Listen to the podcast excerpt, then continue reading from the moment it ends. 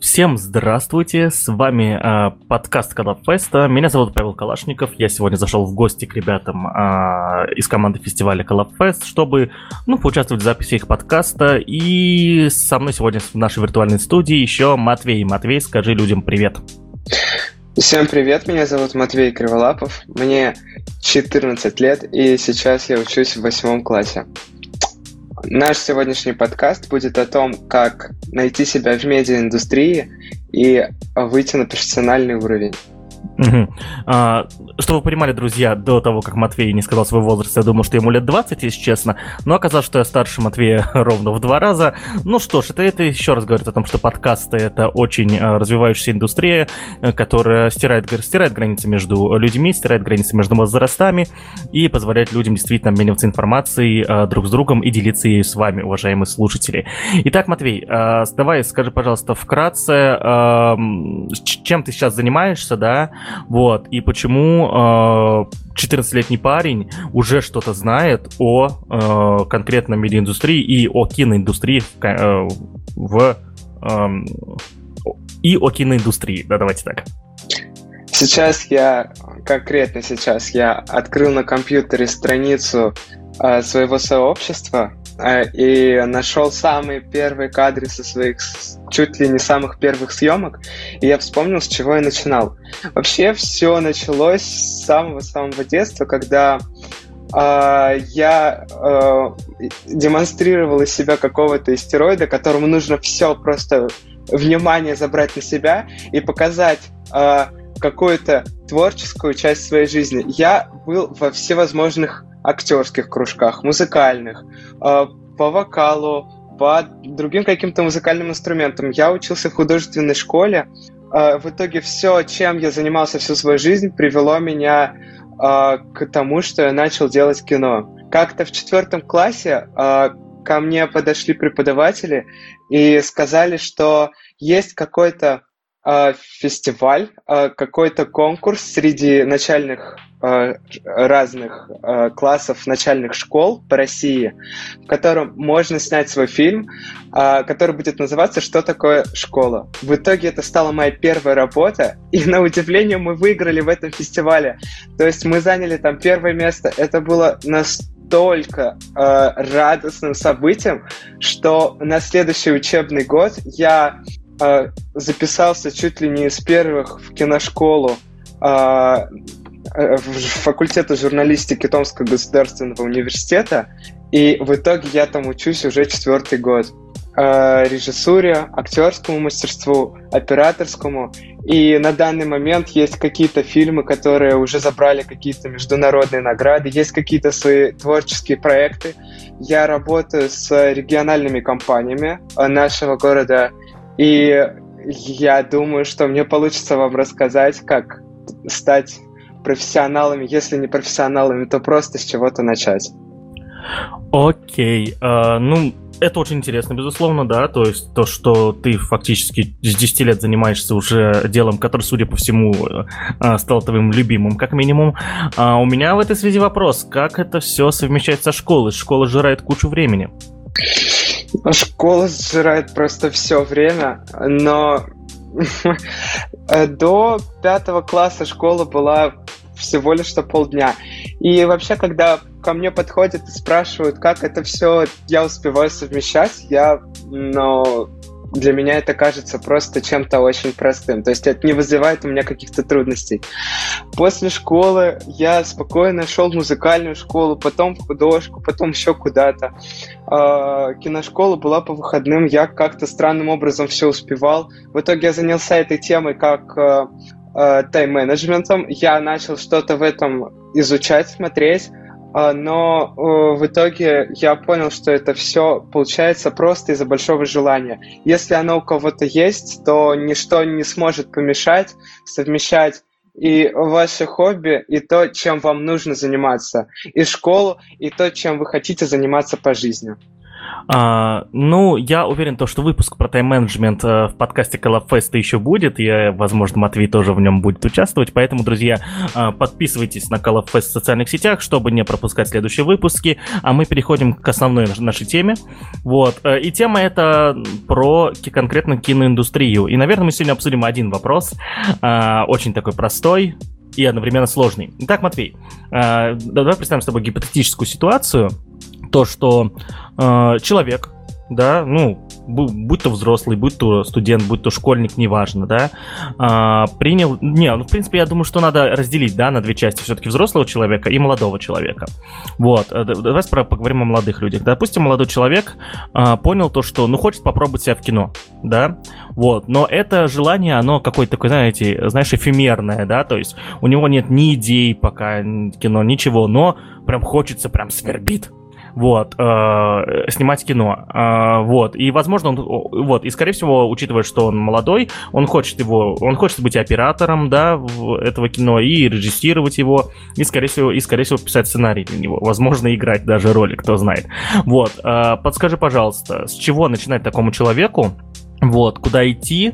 А, ну, понятное дело, что во всех городах истории свои, но как можно попробовать найти в своем городном городе а, какое-то место, где тебе помогут, и какой вообще план действий по этому поводу? Ты рассказал про фестивали, но да, давай представим, что это, это не фестиваль, а человек уже, уже прям завтра хочет начать снимать кино. Что делать? Кино — это такое искусство, которое объединяет в себе просто абсолютно все.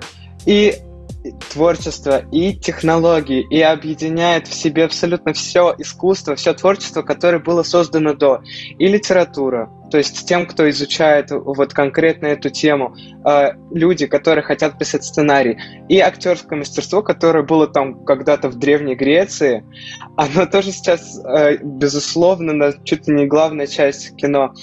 И Художественная школа вам тоже может в этом очень помочь, потому что все операторы, все фотографы э, чуть ли не заканчивали художественные школы. И если вы хотите э, с чего-то начать, то для начала нужно придумать идею. Должна быть идея, и вы должны быть уверены в том, что вы хотите ее воплотить. Когда вы будете уверены в том, что вы хотите ее воплотить, Просто все остальные, а, все остальные, не знаю, опасности и преграды, которые будут у вас вставать, они не смогут вас сбить. Они смогут вас сбить с вашего пути, который вы выбрали. Если вы хотите а, снять кино как оператор, то чаще всего операторы в кино появляются из фотографов. Ну, и как и было по истории. Фотография началась чуть ли не за век, а то и два до первого фильма ну, где поезд там прибывает на какой-то вокзал. И все операторы, которые появились в кино, они как раз-таки пришли оттуда из фотографов. Сейчас, будучи вообще маленькими детьми, наши родители удивляют нас тем, что э, могут на телефон наснять, а мы потом увидим себя на экране. Это, конечно, очень удивительно и вообще просто безумно. Нам, особенно в возрасте, не знаю, там, лет семи, а то и раньше. И чаще всего вот тогда э, зарождается вот этот вот большой интерес. А как делается все то, что сейчас э, мы видим на экране в кинотеатре, что это по ту сторону экрана? Так вот, если вы хотите быть оператором, то лучше начать с фотографии. А, когда вы начнете с фотографии, вы просто поймете, как, например, работать с камерой, со светом, с цветом, с композицией. Есть миллион всяких мастер-классов на э, интернете, но я, конечно, не советую их брать. Я лучше, мне, по моему мнению, что кажется, что лучше делать это все живьем, потому что тогда уже будет какой-то опыт, э, уже вы будете больше уметь в плане того, что вы э, можете лучше работать на профессиональной площадке, даже не на профессиональной, даже на любительской. Э, будет просто какое-то какое-то обладание этим языком. То есть вот эти все термины, все вот эти вот важные понятия. Если вы хотите снять кино прямо завтра, то э, нужна идея и нужен iPhone. Свой, свой первый фильм я снял на пятый iPhone и смонтировал э, в телефоне, в приложении, которое называется iMovie. Оно есть практически в каждом айфоне, и довольно-таки просто снять несколько кадров и закинуть их в программу. А следующий уровень — это уже цветокоррекция. То есть э, после монтажа начинается цветокоррекция. После цветокоррекции идет уже саунд-дизайн. Э, цветокоррекция — это уже а, это скорее относится к тем людям, которые могут э, как-то разбираться в плане э, искусства делать картины. Ну, то есть э, в плане художников они могут э, чувствовать вот то, как э, правильно, как красиво оформить по цвету кадр. А саунд-дизайн — это те люди, которые, э, например, заканчивали музыкальную школу. И вы можете собрать такую команду просто из людей, которые находятся у вас во дворе. Главное это вам, как бизнесмену, как режиссеру, ну это понятие практически одно и то же. А главное вам зародить в них интерес к этому делу. И все остальное будет довольно-таки просто. Очень просто будет найти актеров, и как по своему опыту, не нужно искать профессиональных актеров. Вот фильм, который у меня, который я снимал 15 месяцев, вот он у меня вышел недавно в полной версии на моей странице. А, там вообще так получилось, что в главной роли была не актриса, а муза. Просто моя муза, которая, которая могла меня э, как-то меня вдохновить э, сделать какой-то шедевр. И в итоге мне сейчас говорят, что она уже очень хорошо к концу фильма работает со своими эмоциями. В чем-то это заслуга режиссерская, потому что в первую очередь режиссер работает с актерами, с тем, чтобы они дали нужные эмоции в кадр. В чем-то это просто дело удачного дубля, а в чем-то это просто опыт очень быстро появляется. И поэтому я советую просто пробовать, и э, очень просто все начнет получаться. Не нужно себя загружать какой-то теорией. Э, нужно начать все делать интуитивно. Может быть, в ком-то из вас может проявиться какой-то талант и какое-то э, природное, какое-то природное отношение к этому делу. Поэтому вот, вот так вот можно начинать пробовать себя в этой индустрии. Хорошо, а ты сказал то, что нужно заразить э, желание, да, в, э, в людях, которых, с которыми ты будешь работать. Как это сделать? Это сделать очень просто. А, я делал так. Я сказал, что вот мы делаем фильм, и все этого достаточно. Uh, ну, если, если этого бывает недостаточно, то это просто не те люди, которые... Если человек не хочет, то его э, убеждать в том, что нужно это сделать, это вообще неправильно. Когда мне сказала моя ассистентка, что она э, как-то не заинтересована в этом, и что она не сможет там прийти на какую-то смену, я просто искал другого человека, и обычно я находил. Поэтому стоит пробовать, искать и не отчаиваться. Самое главное не отчаиваться. А чтобы не отчаиваться, мой самый главный совет. Чтобы не отчаиваться, должен быть какой-то наставник. Наставник в любом деле – это самое обязательное. Вот у меня есть наставник, это человек, который учил меня всему, что есть в кинематографе, с факультета журналистики. И каждый раз, когда я ему приношу какой-то этюд, приношу какую-то работу, я вижу, сколько эмоций это вызывает. И это меня вдохновляет делать снова и снова. То есть такая муза, такой наставник, он обязательно важен. Найдите себе такого человека. То есть у меня это не родители. А вообще, мама меня в этом плане, ну, так слабо поддерживает, и она относится к моим фильмам. Ну, как, как мой дед. Она говорит, ну, фильм же простенький. Чего там? А папа, он прям практически появляется в титрах каждого фильма. То есть он помогает и с техникой, и пишет мне субтитры для фильма на английском языке. И поэтому моим наставником сейчас является вот человек с ТГУ, э, с которым мы очень хорошо сработались, и я получаю какой-то заряд энергии именно оттуда, и какой-то заряд вдохновения тоже оттуда же. Поэтому самое главное, найдите наставника и ни в коем случае не сворачивайте со своего пути. А, я уверен, то, что в ссылке на все фильмы и э, публичные страницы Матвея будут в, будут в описании к этому выпуску, поэтому вы сможете знакомиться с его творчеством. Вот. Э, у меня следующий вопрос, соответственно, к Матвею. Хорошо. Можно иска- искать, искать, искать еще других, э, ну, помощников себе в команду, команду себе искать. Но важный вопрос, что может мотивировать людей? Ну вот, то есть мы поговорили о человеке, у которого, простите за выражение, свербит, хочу снимать кино, окей. Но что еще может мотивировать людей, которые готовы быть не главными в проекте, а именно в команде? Какая у них может быть мотивация? А, кто может быть в команде на съемках? Есть сценарист, то есть это самое первое, это препродакшн, то есть все подготовки перед съемками. Это в первую очередь замысел. После замысла идет идея. После идеи идет логлайн, после логлайна идет сюжет, после сюжета идет сценарий. Но это вообще не важно, если вы пробуете снимать первое кино.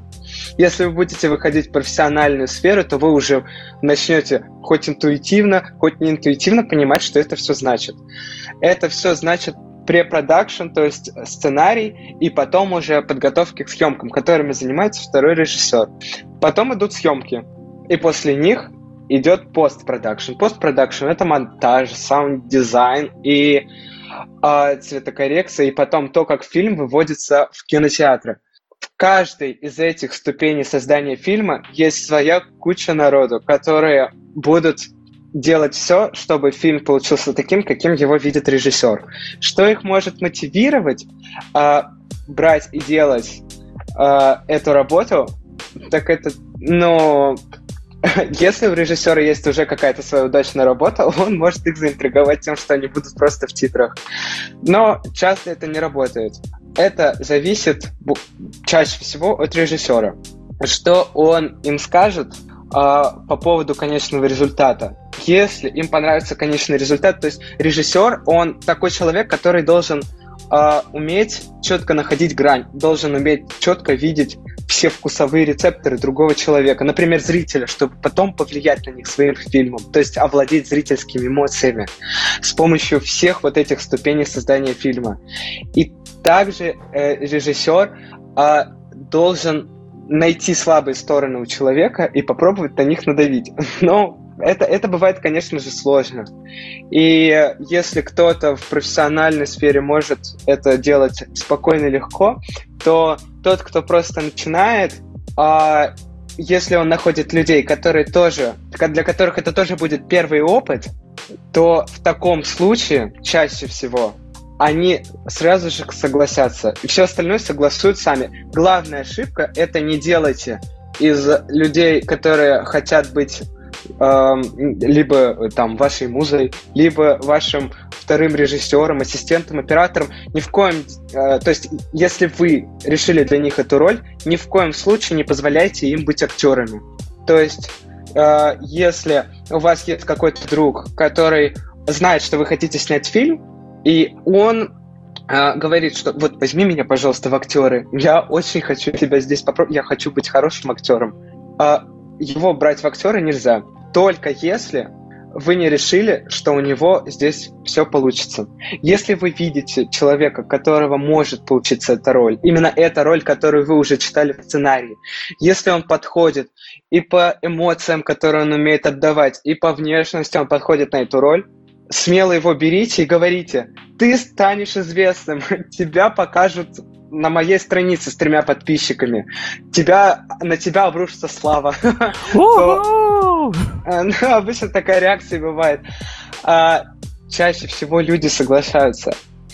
И это уже зависит от того, как было на съемках. Если ему понравилось, то он будет браться за это дело еще раз, еще раз, еще раз. Но обычно после моих съемок ко мне люди не возвращаются, потому что я очень злой и жестокий. Вот. Думаю, это все, как зародить вот идеи кого-то другого и как э, в нем может появиться желание работать на этот проект и идти за одной идеей, которую выбрал главный человек на площадке. Ну, собственно, режиссер. Вот.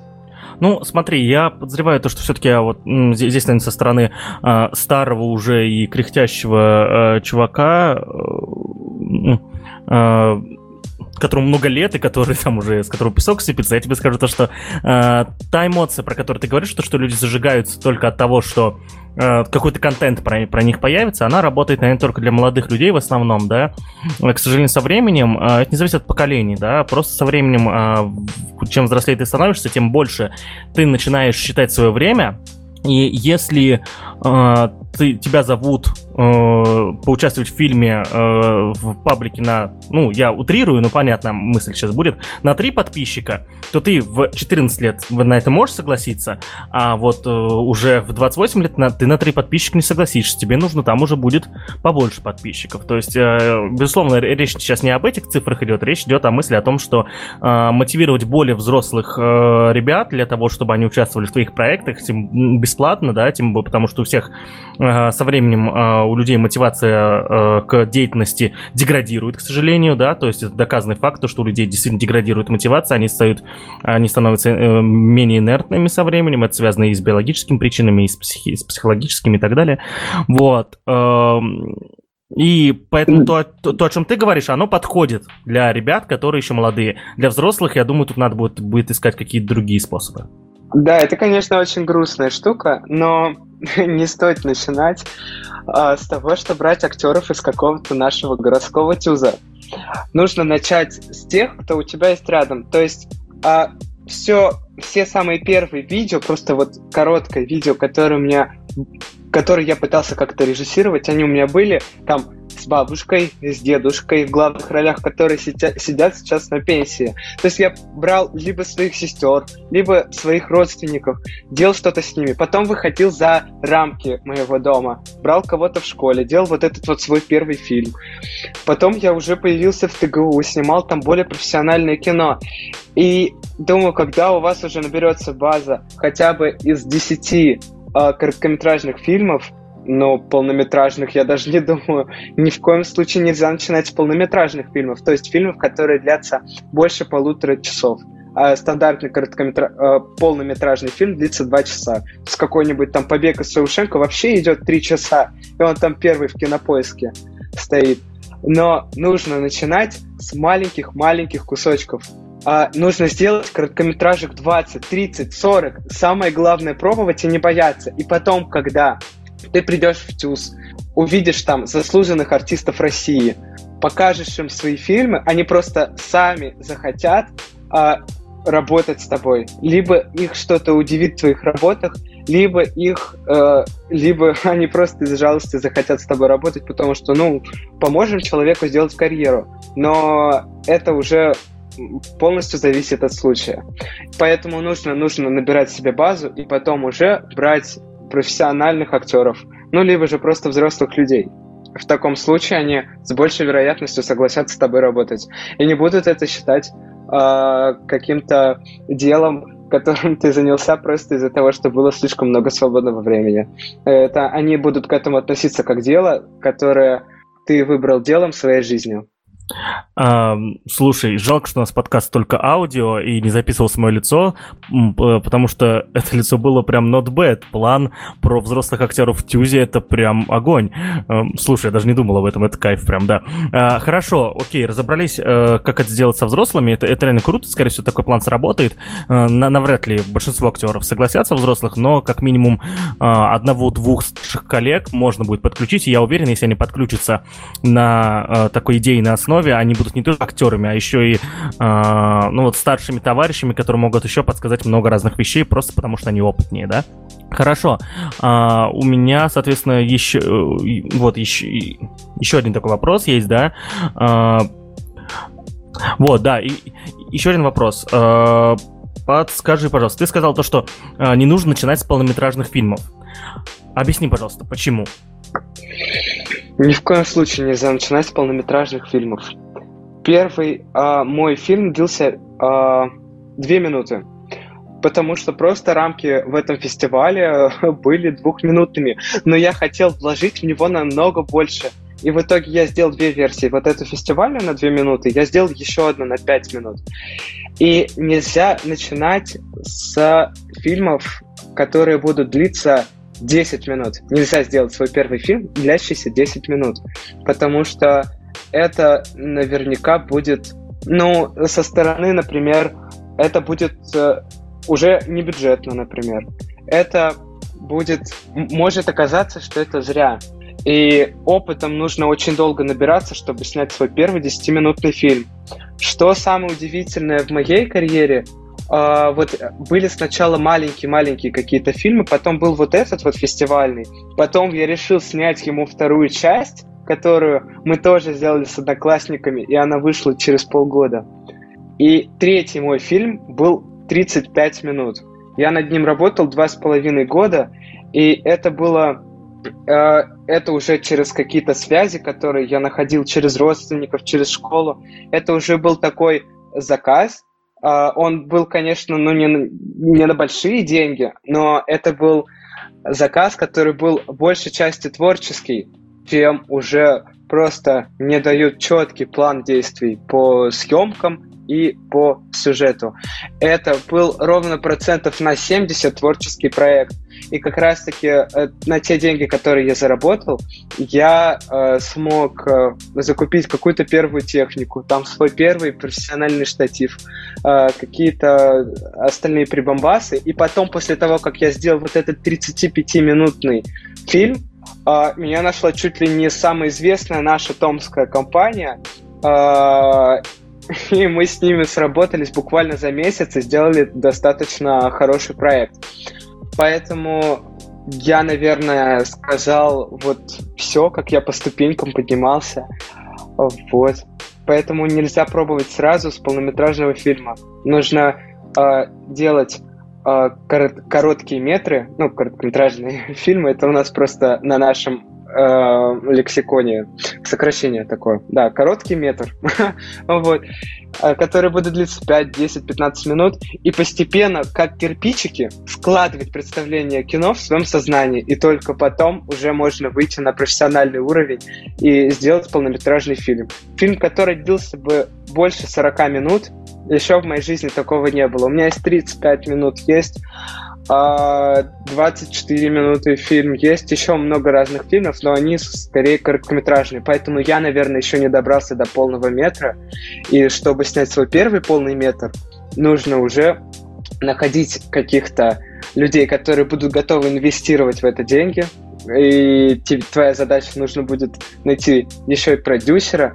И тогда ты сможешь находить профессиональную команду, потому что у фильма появится хоть какой-то бюджет. Вот. Вот с этого нужно начинать. Хорошо, раз уже заговорили про бюджет и про деньги, расскажи, пожалуйста, из каких статей расходов состоит создание, ну, допустим, вот 35-минутного фильма? То есть какие статьи расходов там были? Безусловно, мне, э, мне сейчас не нужно, чтобы ты говорил конкретные цифры, хотя если бы их сказал, это был бы вообще кайф, да, то есть, чтобы понимать, какой уровень денег там обычно ходит. Но э, если хотя бы поделишься э, тем, сколько, ну, какие пункты там есть, это уже будет достаточно. Но вот э, перед тем, как решить, надо ли говорить, сколько где стоит, очень сильно подумай, это всегда информация может быть э, не очень нужная и принести даже больше, э, так сказать, ну, рисков много, да, когда рассказываешь, хорошо, сколько потратил понял. денег, да. Фильм, который длился 35 минут, он по бюджету 11 тысяч. То есть мне дали перед съемками 11 тысяч, сейчас будет очень важная информация для тех, кто начинает. На эти деньги я купил штатив, колесики, на которые я буду ставить штатив и катать его по ровной поверхности. А, две стойки с софтбоксами. То есть, ну, это такие два светильника, которые дают мягкий свет. И, по-моему, все. Все остальное это просто, это просто локации, актеры, которых мне дала компания, и остальные связи, которыми я набирался, пока шагал по своим ступенькам вверх по э, карьере в этой индустрии. А, а фильм, который был мой абсолютно творческий проект, который вот э, вышел у меня самый последний, вышел на 24 минуты, он по бюджету составил 7 тысяч рублей, то есть еще меньше. И этот фильм, он набрал очень большую аудиторию, и в нашем городе, и даже в Европе есть какие-то зрители, есть зрители из Азии. Это просто связи, которыми нужно набираться, они очень помогут. Это чуть ли не самая важная часть именно продюсирования своей работы. И э, что я хотел сказать?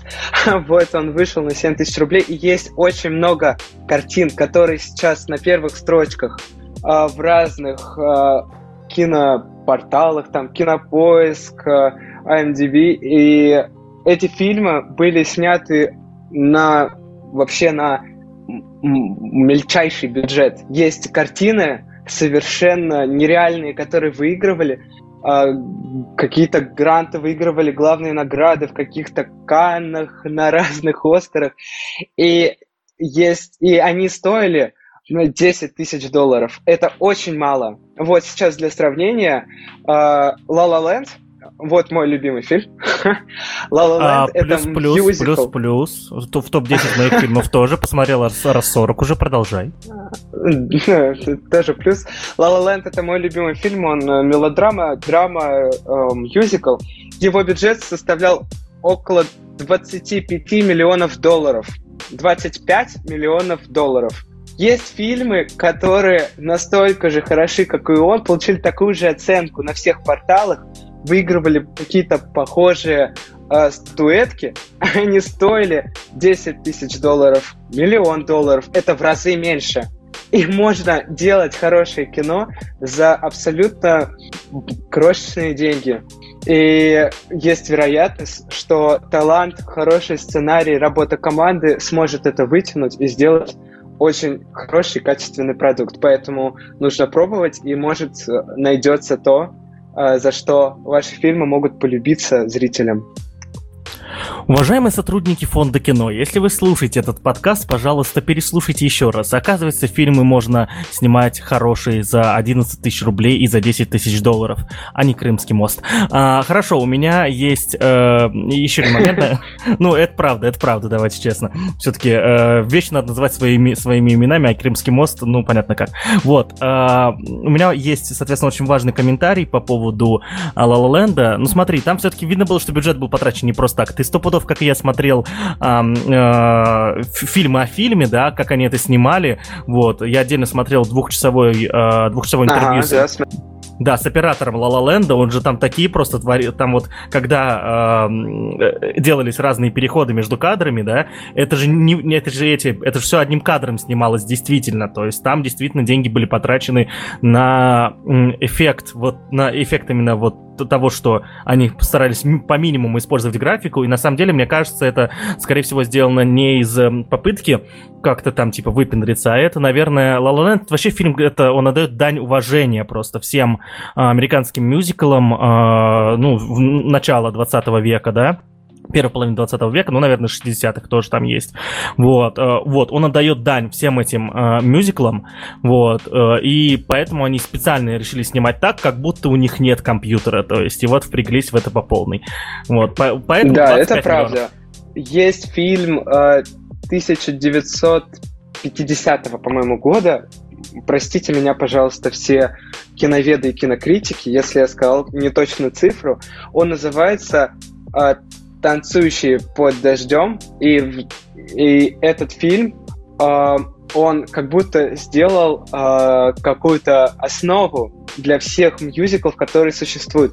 И очень много фишек, которые были там, э, переняли на La La Land. Никакие из самых современных технологий там вообще даже не использовали, потому что кино это такая штука, которая э, не доверяет всему подряд. Э, нужно брать э, то, что уже проверено там сотни лет. То есть те же всякие операторские тележки, краны, которые были в начале 20 века, сейчас на них и снимают просто немного поновее. Не доверяют каким-то электрическим э, новым э, разным штукам для операторов, там, стабилизаторам, потому что э, все пытаются сделать максимально похожим на классику. Но есть миллион режиссеров, которые пытаются отойти от этой классики и сделать что-то очень новое. Может быть, ты, наш слушатель, ты входишь в какую-то единицу от этого числа. А, ну, да, Да, действительно, это, э, э, э, да, действительно это так. И заканчивая про La La Land, то хочется передать всем людям, которые говорят, что этот фильм посредственный, потому что там ничего нового, стандартная история. Он для этого и был сделан. То есть это просто задача отдать дань всем этим стандартным историям. То есть, типа, вот вы что, прикапываетесь людям, что они сделали хорошо то, что они хотели сделать? Типа, нет, так не работает. La La Land реально один из лучших фильмов десятилетия. Да, это точно. Вот. И, кстати, никогда я после э, провала Оскара из La La больше не смотрю Оскар и не буду смотреть никогда. Это просто зашквар, зашкварище просто мирового уровня, это никогда не забудут.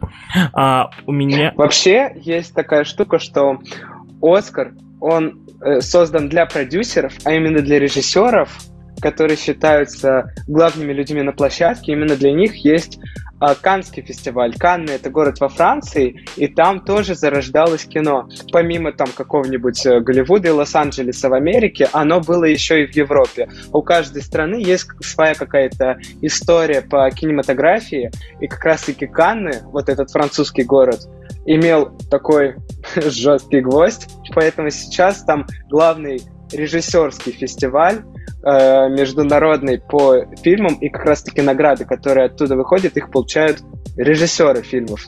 То есть главное лицо на площадке. А Оскар это всего лишь для продюсеров, то есть для людей, которые вкладывают деньги в проект и ими уже распоряжаются.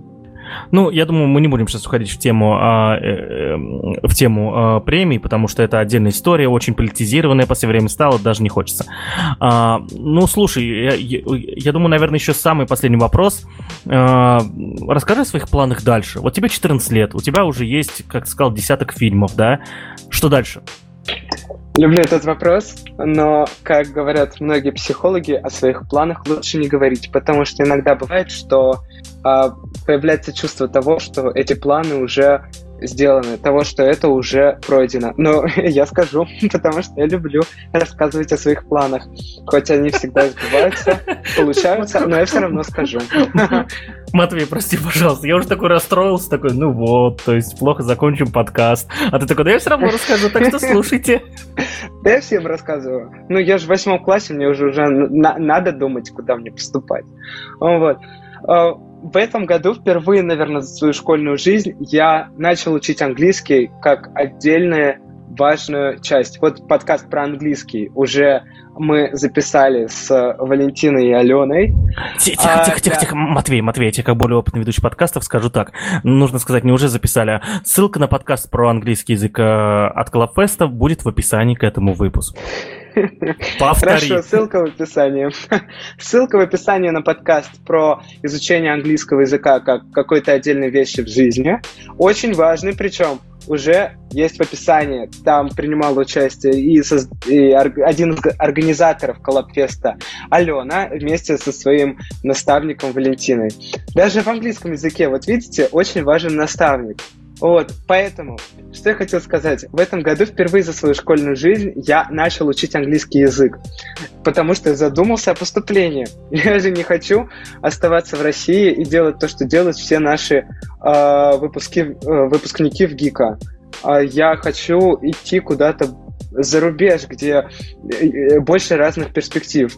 Я поэтому начал учить английский, и я буду через а, компьютер как-то учить через какой-нибудь э, портал на э, компьютере в онлайне, учить чешский, потому что одна из первых перспектив это поступить в Чехию, потому что в Чехии очень э, большой институт по разным направлениям искусства и отдельно по кинематографии. И как раз-таки в Чехии очень много бюджетных мест. Ну, это вот такая подсказочка для тех, кто хочет куда-то идти в искусство, но не хочет оставаться в нашей стране, хочет идти на больше какие-то возможности и просторы. Поэтому я поступлю в Чехию, ну, если, конечно, поступлю. Но я еще учу английский, потому что английский важен любому человеку, вне зависимости от того, чем он занимается, потому что люди, которые могут заниматься тем же, чем и он, те, тем же, че, чему он посвящает свою жизнь, есть абсолютно в любых странах. И английский язык это как такой ключ э, к возможностям узнать чего-то большего, узнать чего-то о других людях. И это, несомненно, очень хорошо. Поэтому я учу английский. Если с Чехии не получится, то буду думать по поводу Америки. Вот. И получается, здесь я планирую отучиться 11, глаз, 11 классов, сдать ЕГЭ, пройти какие-то экзамены для того, чтобы потом учиться и работать за рубежом именно на знание языка, вот, и идти покорять Голливуд. Ну все, спасибо огромное, Матвей, что рассказал все это, да. Я думаю, что пора уже, наверное, заканчивать. Мы с тобой так прекрасно пообщались, да, получился такой, ну, довольно небольшой, но качественный, хороший выпуск подкаста Калафеста. А, ну, наверное, на этом будем заканчивать. Уважаемые друзья, если вы послушали Матвея и поняли, что вам больше 14 лет, а вы, а вы хотели сделать кино и не делаете, то, пожалуйста, вот за, заканчивайте прямо сейчас, вот прям на стоп нажмите и и идите в паблик к Матвею и спросите у него, что, как что можно сделать и куда идти. Либо уже, если у вас уже был план, начинайте его делать. Потому что таки, э, кино это вещь очень сложная, и э, чтобы начать что-то делать некачественно, нужно годы. Вот, и э, если, если вы не начнете сейчас, вы не начнете никогда. Если вы уже все делаете, то я вас поздравляю, друзья, вы в потрясающей индустрии, которая, э, несмотря на то, что все-таки э, имеет свои косяки, неровности и так далее, все равно является одной из самых ром- романтизированных и действительно романтических индустрий в мире. Вот, а с вами сегодня были э, Павел Калашников и Матвей. Э, всем всего доброго, всем пока.